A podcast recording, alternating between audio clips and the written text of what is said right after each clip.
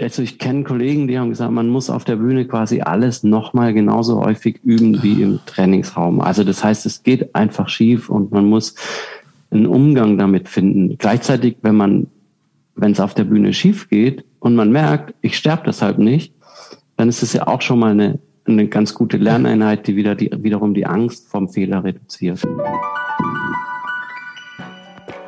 Herzlich willkommen zum Podcast Gut durch die Zeit, der Podcast rund um Mediation, Konfliktcoaching und Organisationsberatung, ein Podcast von Inkofema. Ich bin Sascha Weigel und begrüße dich und euch zu einer neuen Folge. Heute geht es um Fehler. Diese Dinger, die einst allen schwer zu schaffen machten und einigen noch heute dieses etwas, das heute nicht mehr ganz so schlimm sei, wie Fehler und Lernkultiviererinnen salopp formulieren, aber spätestens beim Klischeebild des Flugzeugpiloten, der bitte keine Fehler machen sollte, doch nicht ganz so gemeint haben wollen.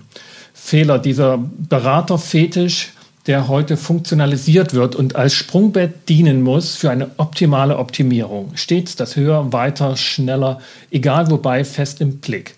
Fehler, das ist schon mal ganz klar, ob früher oder heute, dürfen nicht einfach sein, sondern finden Beachtung, bündeln Aufmerksamkeit und sind Gesprächsthema. Zumal in einer Welt, in der Wertschätzung sowohl ein Wert als auch eine Aufforderung ist. Und deshalb will ich heute das Thema Fehler nochmal von einer anderen Seite aus anpacken, nämlich von der Kompetenzseite. Fehler können und sollen heute vor allem kompetenzsteigernd wirken. Doch wie geschieht das? Kompetenz ist ja kein Persönlichkeitsmerkmal, wenn man so will. Kein Fuß, den man hat oder auch nicht, sondern eine soziale Zuschreibung. Andere bestimmen, ob wir kompetent sind. Und damit ist Kompetenz höchst unsicher, fragil und von sozialen Prozessen abhängig. Wir sind also nicht per se kompetent, sondern werden als solche deklariert, etikettiert und entsprechend behandelt. Und um dem auf den Grund zu gehen, habe ich mir heute einen ganz besonderen Gast eingeladen ein Profi in einer Tätigkeit, bei der auch Laien sofort jeden Fehler identifizieren können oder glauben, das zu können. Ich begrüße bei mir hier am virtuellen Podcast-Studio Andreas Geppert, Profi-Jongleur und Keynote-Speaker zum Thema Fehlerkultur. Hallo Andreas. Hallo Sascha, schön, dass ich da sein darf. Danke für die Einladung. Andreas, äh, bevor wir ein paar Worte zu dir hören, ne, was du machst und wie du dahin gekommen bist. Eine Frage, ist das so, wie ich das vermutet habe, dass beim Jonglieren jeder glaubt, jeden Fehler sofort zu erkennen? Oder ist das ein Mythos? Nein, das ist so tatsächlich. Also es gibt natürlich verschiedene graduelle Unterschiede zwischen Fehlern. Also ich bezeichne was anderes als ein Fehler als Jongleur, als der Zuschauer. Aber für den Zuschauer ist jeder Ball, der runterfällt, ein Fehler. Und den kann wirklich jeder sehen. Mhm. Das ist natürlich das Offensichtlichste. Mhm. Und wie, wie, wie war denn das bei? Also wie, wie wird man denn Jongleur? Ist das so, dass man einfach Spaß an dieser Kindheitserfahrung hat, da die, die, die, die, die Äpfel in der Luft zu halten und dann macht man daraus einen Beruf oder wie kommt man dazu? Also ohne den Spaß geht's überhaupt nicht. Es war tatsächlich in erster Linie der Spaß, der mich dahin getrieben hat. Spaß, das auszuprobieren. Dann kamen die ersten Auftritte dazu. Das ist ja nochmal was anderes als die rein sportliche Tätigkeit. Ähm, dann kamen Auftritte dazu und es hat mir auch wirklich Spaß und es bereitet mir auch immer noch wirklich Freude, vor Menschen zu stehen und die zu begeistern. Und über diesen Spaß als Jugendlicher kam dann auch noch ein bisschen Geld dazu. Das war ja auch eine großartige Sache, wenn man in der Schule ist. Und dann habe ich gesagt, Mensch, mach da mal was draus. Und so bin ich dann Jongleur geworden. Du hast das schon zu Schulzeiten dann gemacht und damit mit Auftritten dann praktisch dein Taschengeld und später deinen Beruf ähm, damit finanziert. Genau. Genau, also ich habe um die Oberstufe rum habe ich aufgehört mit meinem Ferienjob in der Gemeindegärtnerei und bin stattdessen durch Biergärten getingelt und habe dort jongliert. Ich fand Biergärten besonders gut, weil die Leute nicht so schnell weglaufen können wie auf der Straße. und so habe ich dann mein Geld da verdient äh, in den Ferien. Wirklich jeden Abend zwei Biergärten gespielt. Ich komme aus Süddeutschland ursprünglich, da ist es äh, wirklich viele Biergärten. sehr viele Biergärten und das war wirklich toll. Ich habe das geliebt. Hm. Und du bist heute aber auch als Speaker oder Keynote-Speaker gefragt, auch zum Thema ähm, Fehlerkultur und, und das eben mit dieser Tätigkeit Jonglieren verbunden, wo halt jeder irgendwie sofort sieht, ähm, das war ein Fehler, das ging jetzt daneben.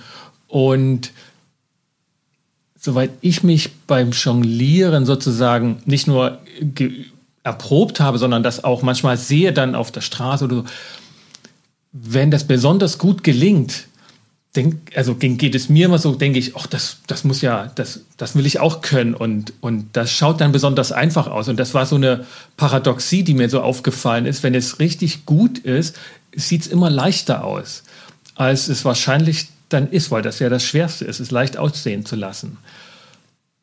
Ja, ja, das ist eine Paradoxie, aber das ist so eigentlich bei allen Tätigkeiten, die wir Menschen machen. Wenn man eine gewisse Meisterschaft erreicht, also dann sieht's nachher leicht aus. Also das ist wirklich, wenn man jetzt zum ersten Mal irgendwie was schreinern möchte oder so, dann, dann ist es unglaublich kompliziert. Wenn es nicht klappt, dann sieht's anstrengend aus. Mhm. Und wenn es nachher klappt, wenn es läuft, dann ist man auch in so einer Art Flow und das kommt natürlich erst durch die, durch die Meisterschaft, durch die Könnerschaft.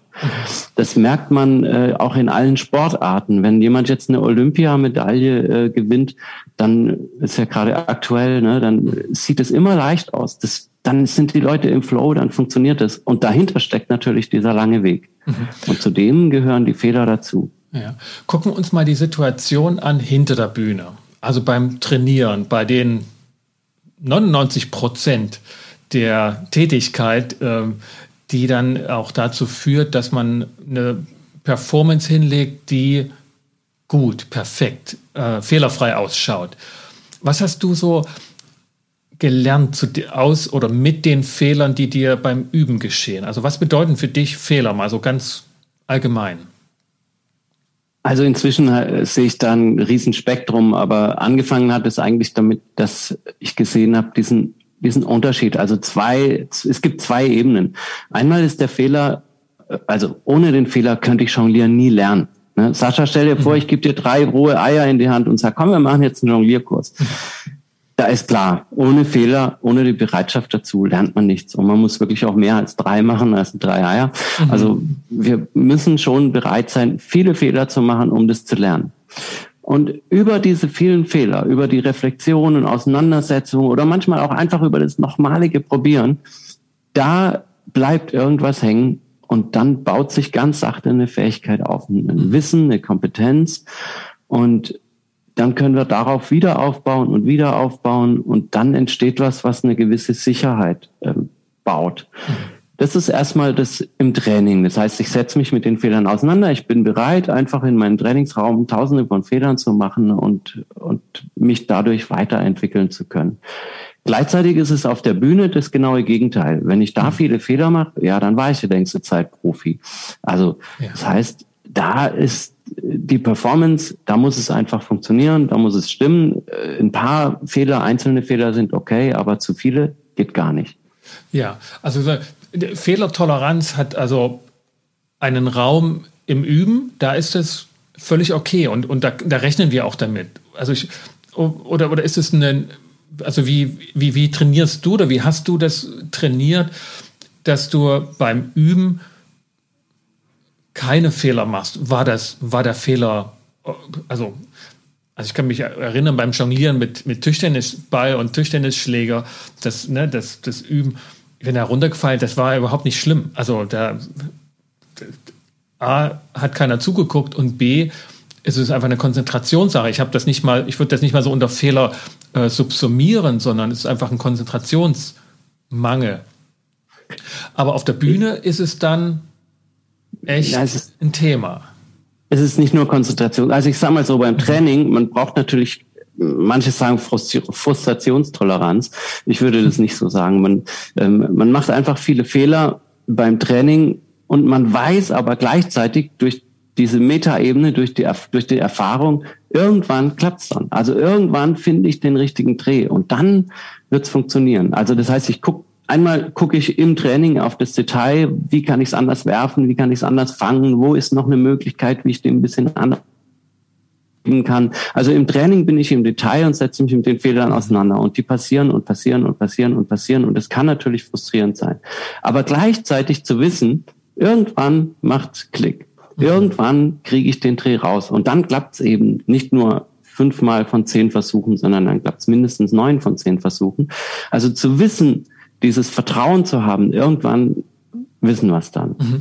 Das ist, äh, das hilft quasi über diese sogenannte Fusionstoleranz oder das gibt einem Mut dann zu sagen, ich trainiere halt einfach weiter. Ja. Wenn ich jetzt mal den Schwerpunkt drauf lege, dass wir oder, oder ich jetzt oder auch die Zuhörerinnen nicht jonglieren lernen wollen, sondern einen Umgang mit Fehlern lernen wollen und, und, und uns das anschauen. Also wie hast du gelernt, mit Fehlern umzugehen?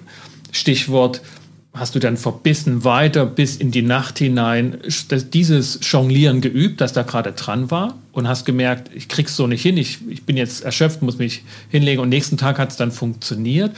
Oder wie, war das für dich schon von Anfang an klar, so einen konstruktiven Umgang mit Fehlern, die dir geschehen sind, dass du den halt drinne hattest? Oder war das auch eben ein Prozess? Also das ist ein Prozess. Ich äh, hatte mich ja ursprünglich eher mit dem Jonglieren auseinandergesetzt und dann erst mit dem Thema Fehler und habe dann für mich gemerkt, ich bin eher perfektionistisch veranlagt. Also ich, ich möchte äh, gefallen, ich möchte, dass das gut funktioniert. Ich möchte natürlich gut dastehen, mich nicht blamieren auf der Bühne. Und das ist dann natürlich eigentlich eine ganz doofe Idee, Jongleur zu werden. Wenn das von Anfang an klappen soll, ne? Genau, und habe dann aber gemerkt, okay, ähm, diese Art, wie man ans Jonglieren rangeht, das ist eigentlich die Blaupause für den Umgang mit Fehlern.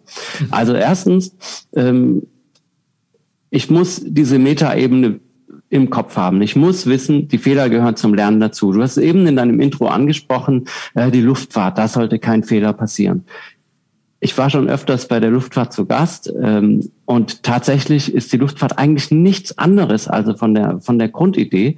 Da gab es am Anfang Leute mit so einer mit so einer Lederkappe und diesen Brillen, die haben sich vom Dachgiebel gestürzt und haben gesagt, ja, wir haben den Traum vom Fliegen. Natürlich haben die Nachbarn gesagt, hey, red nicht mit dem, der hat irgendeinen an der Waffel. Ne? Aber diese Typen, die da so viele Fehler wirklich im wahrsten Sinne des Wortes Bauchlandungen und Bruchlandungen gemacht haben, das war der Grundstein für diese heutige Sicherheit im Flugverkehr. Und das ist nichts anderes als eben beim Jonglieren. Man macht Fehler, man lernt daraus, man hat wieder eine neue Idee, wie man es anpacken kann, man verbessert und irgendwann hat man Sicherheit. Und Jetzt sind wir als Erwachsene an diesem Punkt, wo wir sagen, ja, wir haben ein sicheres Leben und wir wollen eigentlich nicht diese ganzen Fehler machen.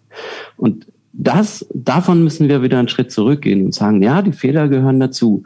Und so macht die Luftfahrt ja auch. Wenn ein Fastfehler war, ein beinahe Fehler, eine gefährliche Situation, dann wird die genommen, wird in die Simulatoren gepackt und dann wird das nochmal durchgespielt und nochmal durchgespielt, so lange, bis man rausfindet, warum war das jetzt eigentlich nochmal so knapp?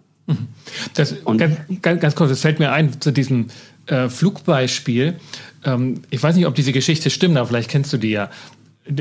Es ging ja um die Frage, können wir mit Muskelkraft fliegen? Und, und, und derjenige, der das geschafft hat, der hieß McCready mit seiner Gosshammer. Dem hat man im Nachgang zugeschrieben, dass er das deshalb geschafft hat, weil er sich darauf konzentriert hat beim Bauen, ein Gerät zu, zu entwickeln, das möglichst schnell repariert werden kann. Weil er wusste, es wird nicht funktionieren. Und die anderen haben halt jahrelang sozusagen das perfekte Flugzeug bauen wollen. Und dann kam es zum Spannungs- umwobenen ähm, äh, Jungfernflug und der ist dann sofort äh, beendet, weil das Ding abgestürzt ist. Also die Kunst, etwas zu lernen, indem man darauf guckt, wie kann ich möglichst häufig Fehler machen, aber schnell reparieren und, und schnell daraus lernen. Ähm, das, das fällt mir bei dem, bei dem Thema Flug ein, weil ja, dieses Runterfallen nicht nur beim Jonglieren das große Thema ist, sondern klar beim Traum vom Fliegen auch. Mhm. Das ist tatsächlich ein, eines der Grundproblematiken, die wir im Umgang mit Fehlern haben. Der eine sagt, wenn wir einen Fehler vermeiden wollen, und das ist diese deutsche Null-Fehler-Kultur-Anmutung, dass man immer sagt, wir wollen keine Fehler machen, also planen wir besser. Wir überlegen uns noch genauer, wir besorgen uns noch mehr Theorie, wir machen hier noch mal einzelne kleine Geschichten und diese, die Theorie alleine die bringt überhaupt nichts. Mhm. Durch die Theorie hat keiner fliegen gelernt, keiner von uns hat laufen oder Fahrradfahren gelernt durch Theorie, keiner kann jonglieren lernen durch Theorie. Theorie ist wichtig, wir brauchen eine Richtung. Aber letzten Endes geht es immer darum, dass wir das auch umsetzen. Und es war, reicht eben, wie du schon sagtest in dem Beispiel, nicht, dass man eine Theorie einmal ausprobiert und das hat nicht geklappt. Ne? Das, wir waren jetzt einem kleinen Kind beim ersten Mal loslaufen und sagt, ja, das mit dem Laufen ist halt nichts für jeden. Ja. Das geht, also wir brauchen diese Anzahl ja. und die müssen wir uns selber auch zugestehen. Und deshalb tut man sich mit dieser Null-Fehler-Kultur so schwer, überhaupt noch Entwicklung zuzulassen. Aber ich meine, wir, wir, kontrastieren das mal, Null-Fehler-Kultur und, und das Lernen durch Fehler. Ich könnte doch sagen, so als ähm, äh, gescheiterter deutscher Ingenieursstudent, der ich nicht bin, aber ich baue in meinem kleinen äh, Ingenieurbüro ähm, das so ein, dass ich mit ganz vielen Tests arbeite. Und auch wir tun das ja. Wir, wir testen ja, bis dann irgendwie das Auto auf die Bühne kommt und vom Nutzer dann auch gefahren wird. Also kann ich nicht, und das wäre jetzt die, die Frage, die Tests und das Probieren, das kleine Scheitern auf der Hinterbühne machen. Also ich jongliere vor meiner Familie, ne, so jeden, jeden Tag und dann gehe ich auf die große Bühne und kann es perfekt.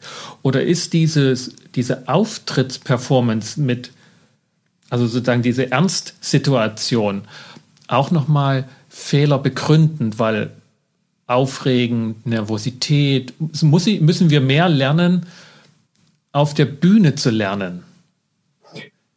Ja und nein. Also ich glaube, wenn es jetzt um Produkte geht, dann muss man eine klare Trennung, also da gibt's ja nicht, da spielt die Nervosität keine Rolle. Wenn ich ein Auto baue, das kann ich quasi im Hinterstübchen so lang testen oder in einem gewissen abgeschlossenen Bereich, bis es dann technisch so gut ist, dass ich es rausbringen kann. Wenn es um Personen geht, die vor anderen Menschen stehen und eine Dienstleistung vollbringen, dann ist es schon so, dass da nochmal Adrenalin eine Rolle spielt, Nervosität, äh, Zwischenfragen, Ängste vor Zwischenfragen oder Ängste vor schwierigen Situationen. Und äh, das kann einen schon ganz schön aus der Fassung bringen. Und dann ist es wiederum typ, typabhängig. Also manche performen unter Druck einfach besser und andere werden relativ lahmgelegt. Um, und also ich kenne Kollegen, die haben gesagt, man muss auf der Bühne quasi alles nochmal genauso häufig üben wie im Trainingsraum. Also das heißt, es geht einfach schief und man muss einen Umgang damit finden. Gleichzeitig, wenn man, wenn es auf der Bühne schief geht und man merkt, ich sterbe deshalb nicht, dann ist es ja auch schon mal eine, eine ganz gute Lerneinheit, die wieder die, wiederum die Angst vom Fehler reduziert. Also dieses, diese, diese Auftritte, die du in den, in den ähm Sportenheim, in den Biergärten im, in Süddeutschland jeden Tag sozusagen in den Ferien gemacht hast, das war nicht nur Auftritt mit null Fehlerkultur, sondern das war Üben, gleichzeitig Üben und, und nicht nur Performance, sondern auch ein, ein Testen, wie reagiert das Publikum auf Fehler, wie reagiere ich, wenn das Publikum unangenehm ist oder zum Teil unangenehm. Ähm, das würde bedeuten, dass wir nicht bei Fehlerkultur einfach so das über den Kamm scheren, sondern wirklich gucken müssen, in welchem Bereich, in welcher Branche und in welchem, ähm, ja, bei welcher Tätigkeit wie Fehler als Übungsprogramm genutzt werden können. Ne? Wenn ich jetzt Genau. Also deshalb ist tatsächlich sind viele Artikel oder Gespräche über Fehlerkultur eben relativ äh, wischiwaschi, weil unter, der Fehler ja. eben jedes Mal anders ist, in jeder Situation anders und ähm, es ist ganz schwierig, da eben so verallgemeinert drüber zu sprechen. Also eine Erfahrung, die ich zum Beispiel gemacht habe, die ich extrem faszinierend fand, ist, wenn ich auf der Bühne bin, dann will ich natürlich keinen Fehler machen. Und das ist eine der großen Ängste, die, die wir Menschen haben. Wenn wir vor anderen Menschen sind, dann wollen wir uns eben nicht blamieren. Meine Erfahrung ist, ein Fehler ist besser als keiner. Ja. Also sprich, wenn ich, wenn wir zusammen irgendwas unternehmen und ich bin immer aalglatt und perfekt und bei mir klappt alles und dann mache ich mich eher unsympathisch. Mhm. Wenn ich auf der Bühne jemanden sehe, bei dem nicht mal annähernd irgendwie ein Risiko sichtbar ist oder eine Unsicherheit, dann ist das eigentlich nicht so schön. Ich möchte sehen, dass die Leute kämpfen an der, an der Grenze ihrer Möglichkeiten und Machbarkeiten. Ich möchte sehen, dass da ein Risiko ist. Da wird es eigentlich erst spannend.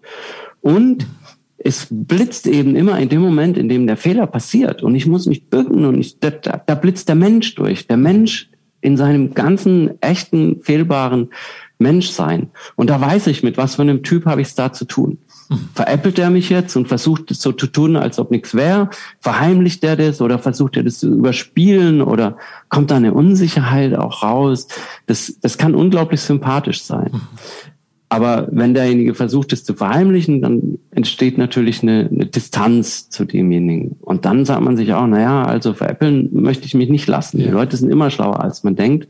Und deswegen ist ein offener, ehrlicher Umgang immer das, die bessere Lösung. Ja. Ähm, als du das so jetzt gesagt hattest mit dem Üben im, im, im Programm sozusagen, in der, in der Performance, wie, wie ist das beim Jonglieren? Ist das, kannst du eine gute Show abliefern, auch wenn das Publikum nicht mitgeht? Ähm, oder ist das für dich ähm, ja nicht nur ja anregend und, und macht dich besser, wenn das Publikum sozusagen richtig mitwallt? Der Hintergrund ist, ich hatte mich vor uns da an Harald Schmidt erinnert, der sagte, dieses, dieses üben auf kleinen Bühnen jeden Tag, immer wieder Fehler machen, äh, in seinem, in seinem Produkt Witze zu erzählen und, eine, und, und lustige Geschichten, war das Publikum, ähm, das gehörte mit zum Produkt dazu. Wenn das nicht gut drauf war, dann, dann war auch die Show schlecht oder die kann die nicht besser werden.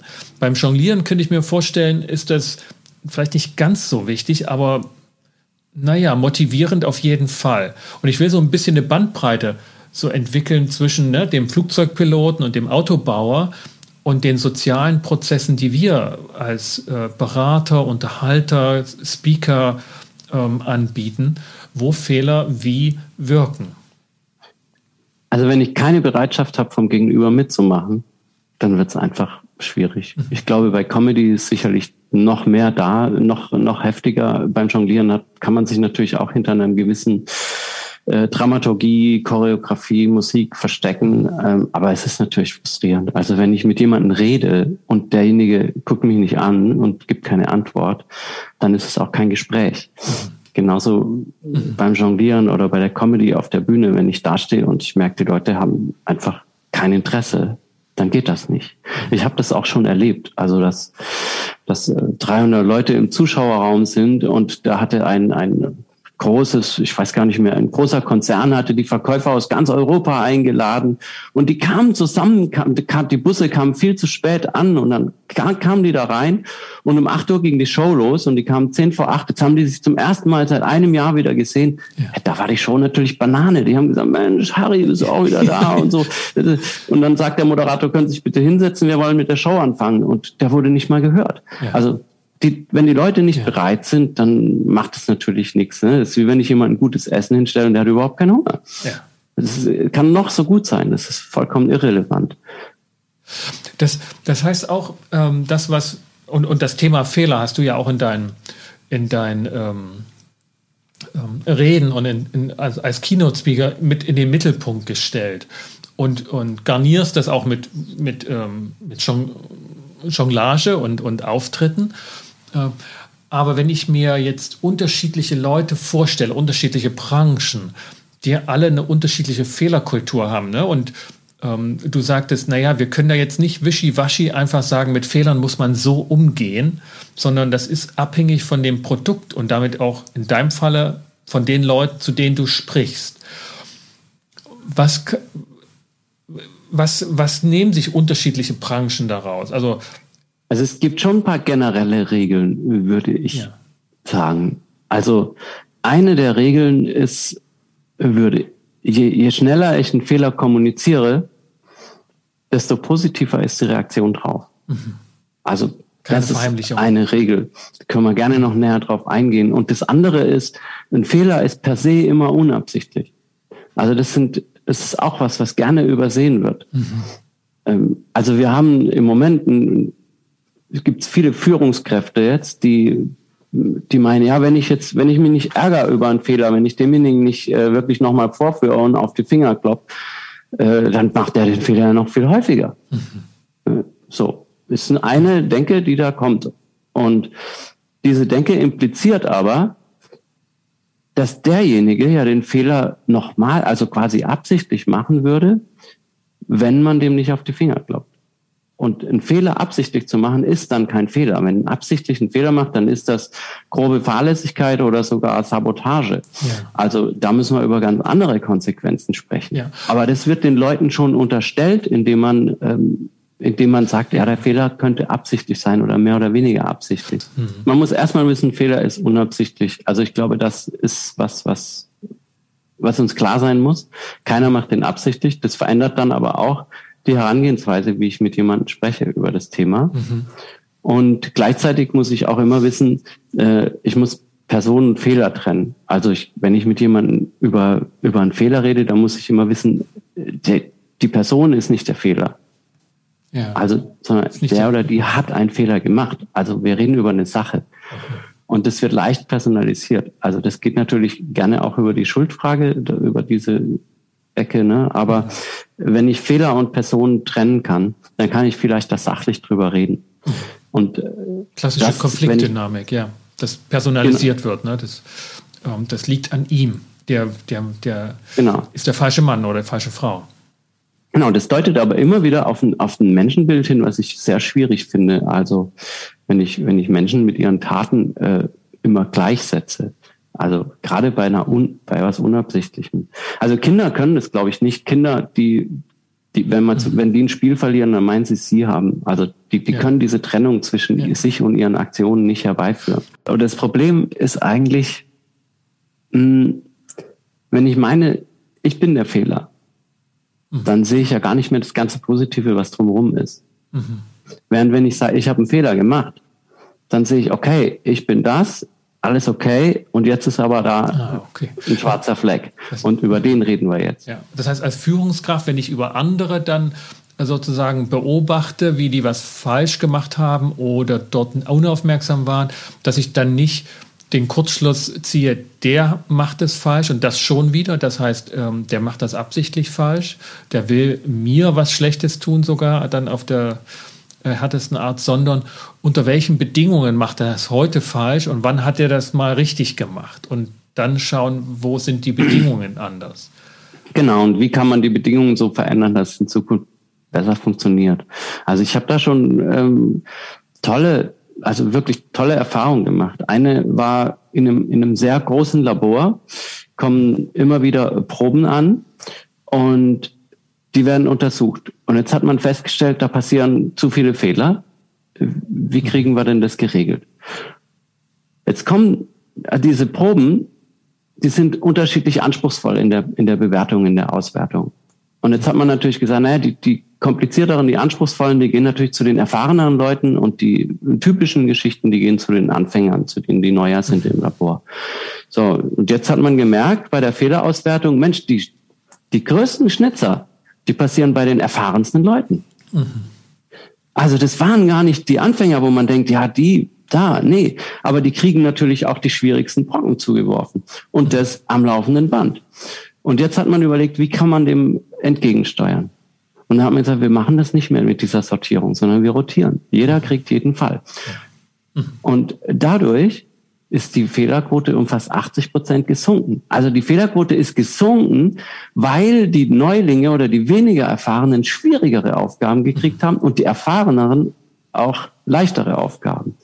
Das ist zum Beispiel eine Sache, wo man sagt, das, das wird natürlich auch, also da wird jemand was zugemutet, da wird jemand Vertrauen entgegengebracht und der andere wird gleichzeitig entlastet dadurch. Also das sind, das sind natürlich, das widerspricht natürlich unserer Auffassung, dass ja, entweder man kann es oder man kann es nicht. Mhm. Ist eben ja. genau das Gegenteil. Ja, und, und das bestätigt ähm, aus der Lern, ähm, aus der Lern, äh, wie sagt man, Lernwissenschaft diese Erfahrung, dass wir an der Abwechslung lernen und nicht immer wieder dasselbe machen. Also das wäre auch nochmal ein Punkt, den ich so beim Jonglieren anfragen wollte. Ich kenne das aus dem, aus dem Sport sozusagen, aus dem Ballsport, dass man früher halt gelernt hat, immer wieder den gleichen Schuss, immer wieder den gleichen Ablauf zu trainieren, dass wir wie in der Maschine ne, so die Automatismen drin haben, biologisch.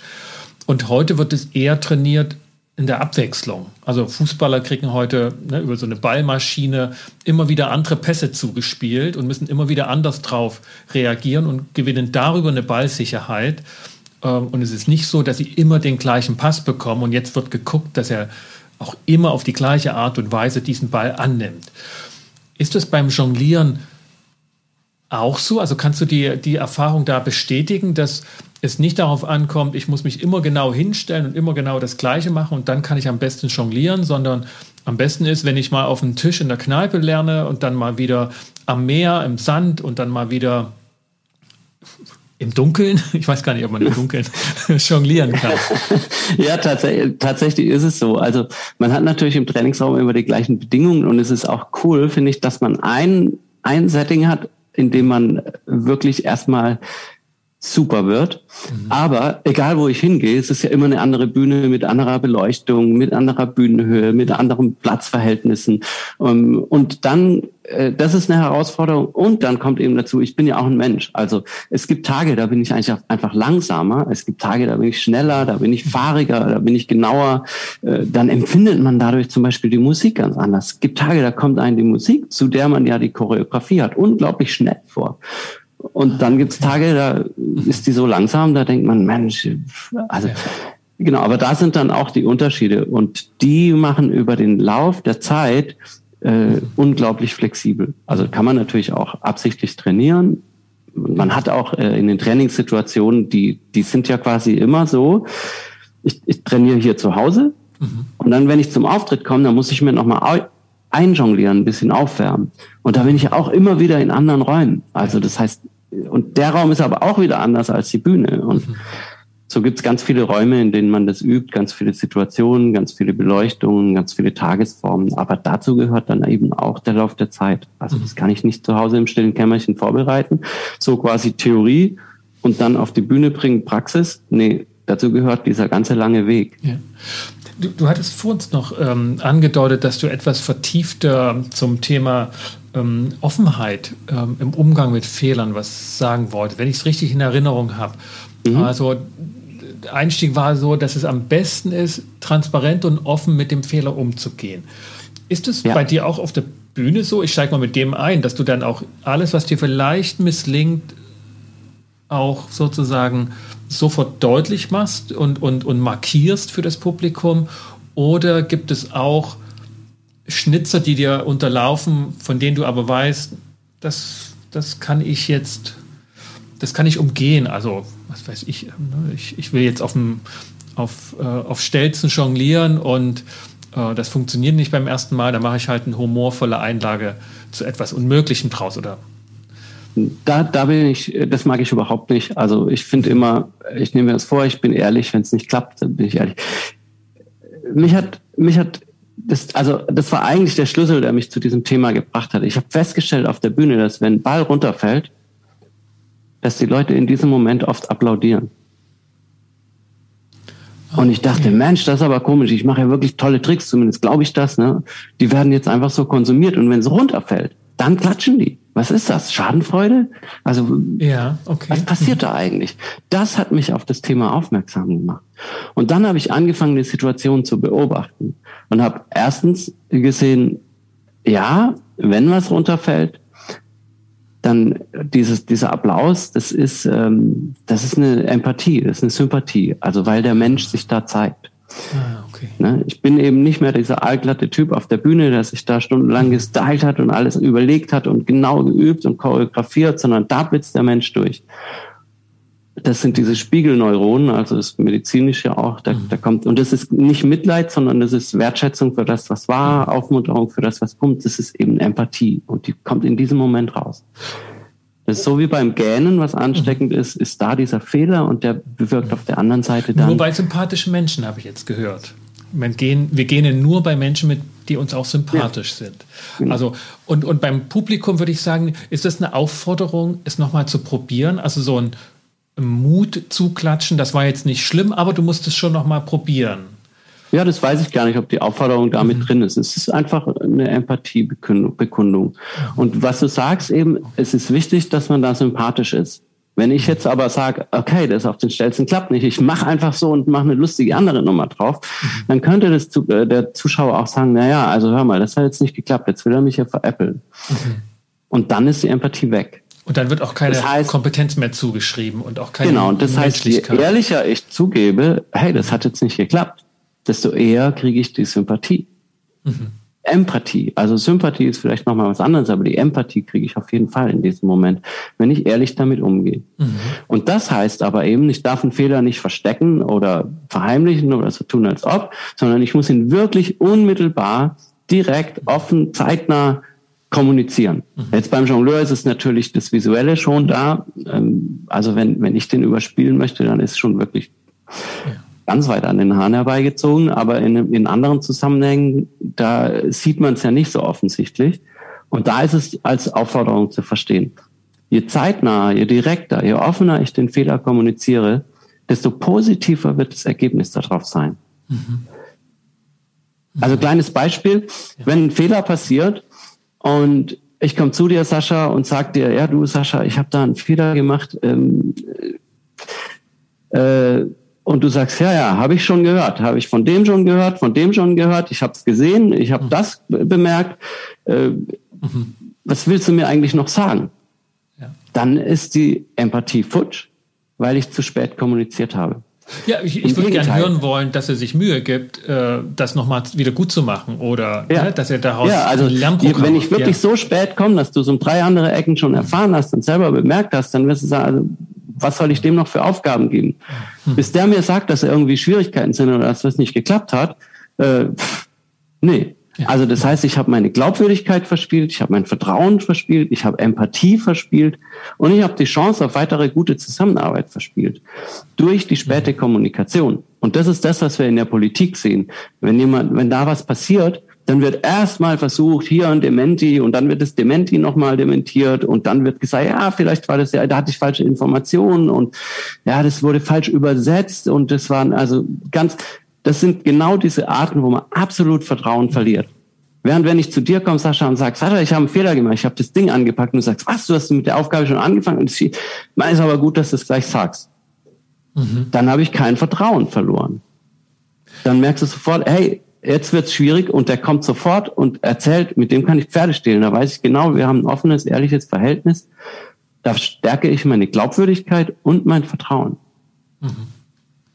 Und wenn ich dann noch schaffe, eben den Fehler und die Person zu trennen, dass ich sage, es hat er nicht absichtlich gemacht, also dem mhm. ist das passiert, hätte mir wahrscheinlich auch passieren können.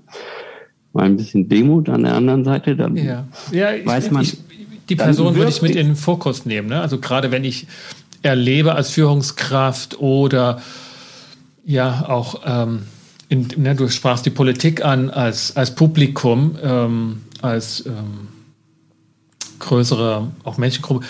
Und ich erlebe, dass mir keine Fehler ähm, mitgeteilt werden, obwohl ich dafür eine zuständige Person bin oder eine zuständige Instanz. Dann ist natürlich auch ähm, fraglich, ja, okay, was, was leiste ich für einen Beitrag damit, damit ne, dass mir das nicht zugetragen wird? Warum kommen meine äh, Arbeitsgruppenmitglieder, meine Teammitglieder nicht zu mir, äh, obwohl sie mir das mitteilen müssten? Und warum tun sie so verdruckst? Ähm, ich, ne, ich schmeiße ja nicht jeden raus, sondern nur jeden zweiten. Mhm. Ne, so. Also da kann man schon auch noch mal dann gucken, was trage ich dazu bei. Genau. Und das also auch welche, dort nicht personalisieren. Genau, welche Rahmenbedingungen schaffe ich eigentlich für diese ja. Fehlerkommunikation? Ne? Ja. Also wenn ich dann jemanden wieder öffentlich im Meeting vorführe oder wenn ich da regelmäßig explodiere oder wenn ich das immer abtue, als ist eh alles unwichtig. Weil ich, ich, ich glaube, also ich weiß nicht, welche Erfahrung du gemacht hast. Ich habe schon auch die Erfahrung gemacht mit ähm, ähm, Organisationsarbeiterinnen, die ziemlich genau wissen, dort kann ich hingehen und kann sagen, ich habe einen Fehler gemacht. Aber bei dem oder bei der oder unter den Umständen da ist das keine gute Idee, mit meinem Fehler transparent umzugehen. Jedenfalls nicht, ohne vorher zu überlegen, wie ich das mache. Also weil es auch eine hm. Risikosituation ist. Ne? Wir, ja. wir wissen es nicht. Ja. Also wir, wir, können das auch nicht garantieren, dass wenn offen mit Fehlern umgegangen wird, dass dann auch großzügig, wohlwollend, konstruktiv das aufgenommen wird, sondern das hat alles auch immer eine Vorgeschichte in sozialen Beziehungen. Genau. Und wir sind da sehr, sehr sensibel. Also ähm, das darf man, man kann es überhaupt nicht unterschätzen, wie sensibel wir da sind. Also wir reagieren in Bruchteilen von Sekunden da sehr differenziert. Ich sage immer als Beispiel, wenn, wenn zu Hause mein dreijähriger Sohn das Glas wieder umschüttet, da kann ich innerhalb von Bruchteilen von Sekunden reagieren und die Reaktion ist ganz anders, wie wenn ich in einem Meeting sitze und das Gegenüber schmeißt das Glas um und ich krieg's auch noch alles voll auf den Schoß. Ja. Da reagiere ich auch in Bruchteilen von Sekunden, aber ganz anders. Also so tief sitzt das eigentlich, wie wir auf solche Fehler reagieren. Und dann ist ganz klar, dass, dass da natürlich nicht nur darum geht, um, um diese Haltung, also oder schaffe ich den Rahmen nach dem Motto, ja, du kannst ja jeden Dienstag zwischen acht und zehn ins Büro kommen und dann kann man drüber reden.